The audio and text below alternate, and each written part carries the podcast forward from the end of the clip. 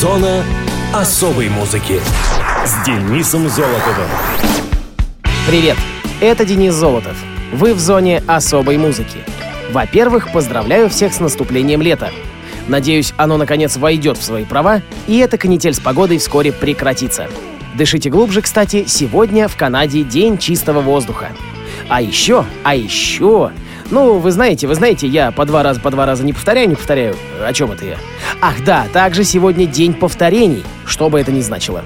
Да, давно что-то мы дебильные праздники не охватывали. Ура! Еще в Штатах сегодня день яйца. И на сладкое — день шоколадного миндального печенья. Вкусно, наверное. Шоколадное вкусно, миндальное тоже вкусно. А уж шоколадно-миндальное вообще закачаешься. Ладно, утираем слюнки. Погнали выяснять, что же у нас на этой неделе в музыке. Конец мая и первые дни июня. А потом уже печеньки. Мус-именинник. 29 мая 1949 года родился Фрэнсис Росси, британский рок-музыкант, певец, гитарист и автор песен, наибольшую известность получивший как основатель и фронтман рок-группы «Статус Кво». Фрэнсис Доминик Николас Майкл Росси родился в Форест-Хилле, Лондон. Отец Фрэнсиса — итальянец, отсюда итальянская фамилия Росси, а мать — ирландка. Фрэнсис учился в католической начальной школе в Сиденхэме, о которой оставил самые трогательные впечатления. Там у него было много друзей, он чувствовал себя в уютном и безопасном окружении. Была лишь одна монахиня, избивавшая учеников, но она продержалась в школе недолго. Со школьными годами у Фрэнсиса связаны и первые романтические воспоминания. В начальной школе Фрэнсису так нравилось, что в последний день, расставаясь с нею, он горько плакал. Среднюю школу родители позволили сыну выбирать самостоятельно. Ближайшая католическая средняя школа показалась ему слишком ветхой. Он хотел учиться непременно в современном здании. Лишь позже сообразил, что этим своим решением изменил, возможно, весь ход своей жизни, отказавшись от более качественного образования, дававшего ему шансы на академическое будущее. Он поступил в школу Сетчхилл и сделался, по собственному выражению, откровенным простолюдином. Во втором классе учительница французского спросила его, когда он закинул ноги на парту. «Стало быть, собираешься стать поп-звездой? Значит, будешь разъезжать по разным странам. Заедешь и во Францию, значит, тебе придется говорить по-французски». На что простолюдин Фрэнсис ответил, «Найдется кто-нибудь, кто будет делать это за меня». Это пророчество, как вспоминал Росси, осуществилось лишь наполовину. В 19 лет в составе группы он оказался во Франции, где к нему обратились по-французски, и он не смог вымолвить в ответ ни слова. А за 4 года до этого его исключили из школы, причем в день ее окончания. Все закончили школу в 16 часов, а меня директор решил вышвырнуть в обеденный перерыв, утверждал Фрэнсис. В 1967 году группа The Spectors, одним из основателей которой был Росси, переименовалась в статус-кво. Квартет стал одним из самых коммерчески успешных в истории британской популярной музыки. 22 сингла группы входили в британскую десятку. Общий мировой тираж всех пластинок статус-кво составил более 118 миллионов. Коллектив 106 раз выступал в телепрограмме Top of the Pops. 15 из 28 студийных альбомов получили золотой статус. Don't Stop стал платиновым. Четыре из них поднимались в Британии на первое место. Все это время Росси оставался основным автором коллектива, вокалистом и фактическим лидером. Фрэнсис Росси женился в первый раз в 1967 году. Они развелись с женой Джин в 1979 От этого брака у него трое детей. В 1992 году музыкант женился во второй раз. Его жену зовут Эйлин, у них пятеро детей. Фрэнсис и Эйлин живут в Сурее, в Англии. С праздником Фрэнсиса Росси, ему 68. В эфире «Статус-кво» с главной своей композицией «In the Army Now».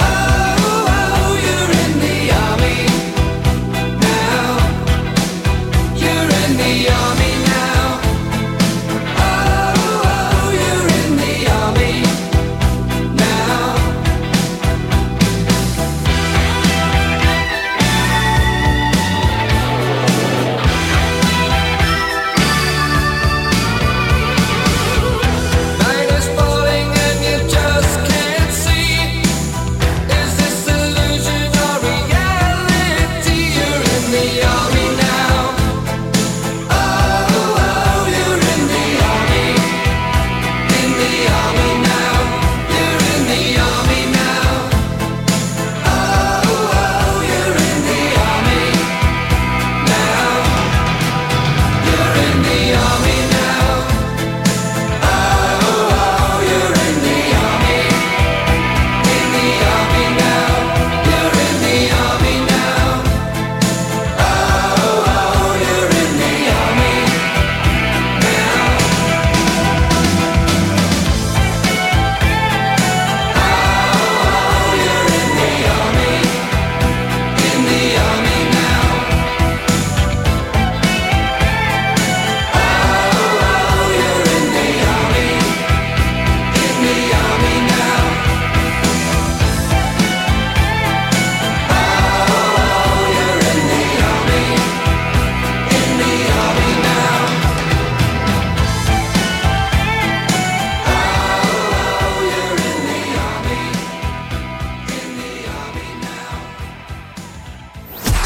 Мус-именинник. 30 мая 1909 года родился американский джазовый кларнетист и дирижер, имевший прозвище «Король свинга» Бенни Гудман. Бенджамин Дэвид Гудман родился в семье еврейских иммигрантов из Российской империи Давида Гутмана и Доры Резинской Гутман. Играть на кларнете он начал в 10 лет, а уже через два года состоялся первый концерт с его участием. В 14 лет Гудман, решив посвятить свою жизнь музыке, бросил школу. В августе 25 года, в возрасте 16 лет, он начал играть в оркестре Бена Поллока, с которым сделал ряд записей в 26-27 годах. Первые записи Гудмана под его собственным именем относятся к началу 28-го. Первая его сольная композиция, ставшая известной широкой публике, называлась «Он не стоит твоих слез» «He's not worth your tears», и была записана в январе 1931 года компанией Melaton Records с участием певицы Скрэпи Ламберт. Успех композиторских опытов, а также предложение выступить в мюзик-холле Билли Роуза вдохновили Гудмана на создание первого собственного джаз-оркестра. Время для США было суровое, на дворе бушевала Великая депрессия. Чтобы заработать на жизнь и содержание оркестра, Гудман решил предпринять гастрольную поездку по США летом 1935 года. По пути следования через городки Среднего Запада концерты оркестра не пользовались особой популярностью. Глубинка, залы были почти пустые, а несколько раз наниматели попросту прекращали концерт, потому что желали слышать от оркестра лишь обычную для того времени танцевальную музыку, а не свинг. Почти на мели оркестр таки добрался до Лос-Анджелеса. Финансовая ситуация у Гудмана была настолько критическая, что музыканты из боязни потерять заказ на концерт начали концерт не со своей музыки, а с обычной танцевальной. В зале публика восприняла это без энтузиазма, и они заиграли свой свинг в полную силу, со всей мощью и необузданностью. Публика взвыла от восторга, ведь именно этого они и ждали, ради этого и пришли. Все были знакомы с музыкой Гудмана по радиопередаче «Потанцуем». Концерт 21 августа 1935 года в танцзале «Паломар» стал настоящим триумфом Гудмана, после которого он в одночасье стал звездой. Эта дата считается началом эры свинга. Гудман был чрезвычайно популярен не только в США, но и в Европе, о чем говорит в частности тот факт, что знаменитый венгерский композитор Белла Барток посвятил ему свое трио «Контрасты» для скрипки, кларнета и фортепиано, написанное в 1938 году. Несколько лет спустя, специально для Гудмана, Аарон Копленд написал концерт для кларнета с оркестром, а Леонард Бернстайн — цикл «Прелюдия, фуга и риф» и «Сонатину».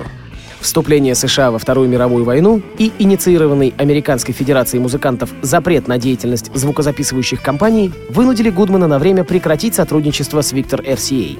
К началу 50-х годов Гудман прекращает композиторскую деятельность, почти полностью сосредоточившись на исполнении и записях.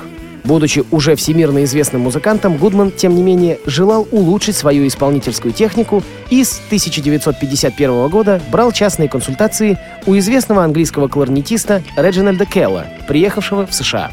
Начиная с 1956 года, Гудман совершил ряд гастрольных поездок по миру. В 1962 году посетил Советский Союз. По результатам этой поездки выпустил концертный альбом «Бенни Гудман» в Москве.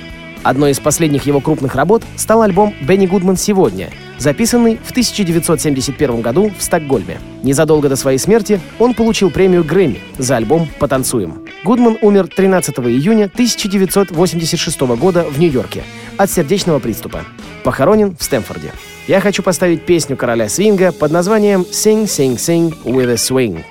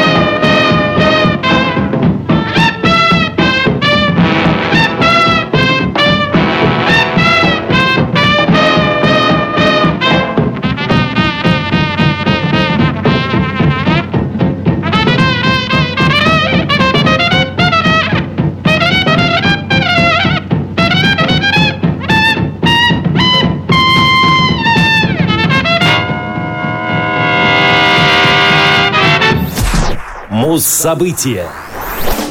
3 июня 1967 года сингл Ареты Франклин «Respect» оказался на первом месте в хит-парадах США. «Respect» — «Уважение» — песня в стиле ритм-блюз, написанная в 1965 году Отисом Рейдингом и выпущенная в Штатах в качестве сингла. Через два года композиция стала суперхитом в исполнении Ареты Франклин и с тех пор остается визитной карточкой королевы соло. В исходной версии Рейдинга мужчина просит женщину проявлять к нему уважение, когда он приходит домой с работы. Под уважением, само собой, подразумевается эротический акт. И за это обещает закрывать глаза на ее недостатки. Арета Франклин изменила слова песни и сместила акценты, превратив ее в монолог сильной женщины, требующей уважения к себе. В этой версии велико значение хора и припева, состоящего из проговариваемого побуквенно слова «respect». Запись Ареты Франклин, которую спродюсировал Джерри Векслер, удостоилась двух премий Грэмми. Одной за лучший женский ритм-блюз вокал, а второй за лучшее ритм-блюз исполнение. На протяжении двух недель песня возглавляла Billboard Hot 100. Она стала первым международным хитом Франклин, попав в горячую десятку британских чартов. Со временем песня превратилась в своего рода гимн движения за равенство полов и прозвучала в десятках художественных фильмов. Ее также часто исполняют на феминистических мероприятиях. Композиция «Respect» вошла в 12-й студийный альбом американской соул-исполнительницы под названием «I Never Loved a Man the Way I Love You». Пластинка была выпущена 10 марта 1967 года. Она занимает 84 место в списке 500 величайших альбомов всех времен по версии журнала Rolling Stone. Диск является первым релизом Ареты Франклин на новом лейбле Atlantic Records после расставания с Columbia, которому певица задолжала 80 тысяч долларов. Джерри Векслер, подписавший с Аретой новый контракт, говорил, что увидел ее в церкви, усадил за фортепиано и позволил быть самой собой. Два сингла достигли первой десятки американского основного чарта. Вынесенный в заглавие альбома «I Never Loved a Man» «The Way I Love You» достиг девятой позиции, а открывающий альбом «Respect», как я уже и говорил, покорил вершину чарта. Сам альбом также отметился ведущими позициями. Второй в Billboard 200 и первый в R&B Albums. На радиовоз королева соло Арета Франклин с композицией «Respect».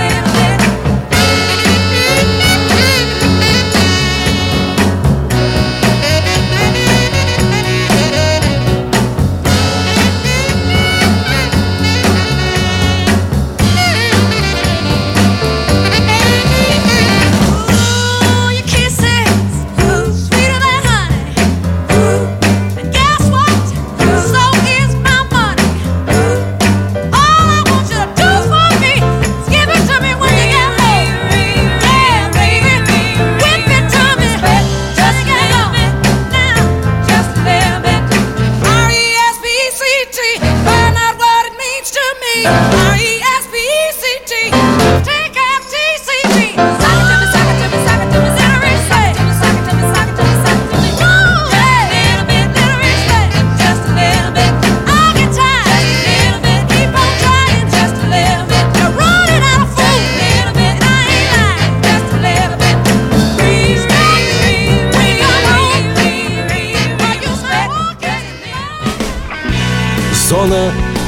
особой музыки с Денисом Золотовым. На этом все. С вами был Денис Золотов. Слушайте хорошую музыку на Радиовоз и не болейте, лето все-таки.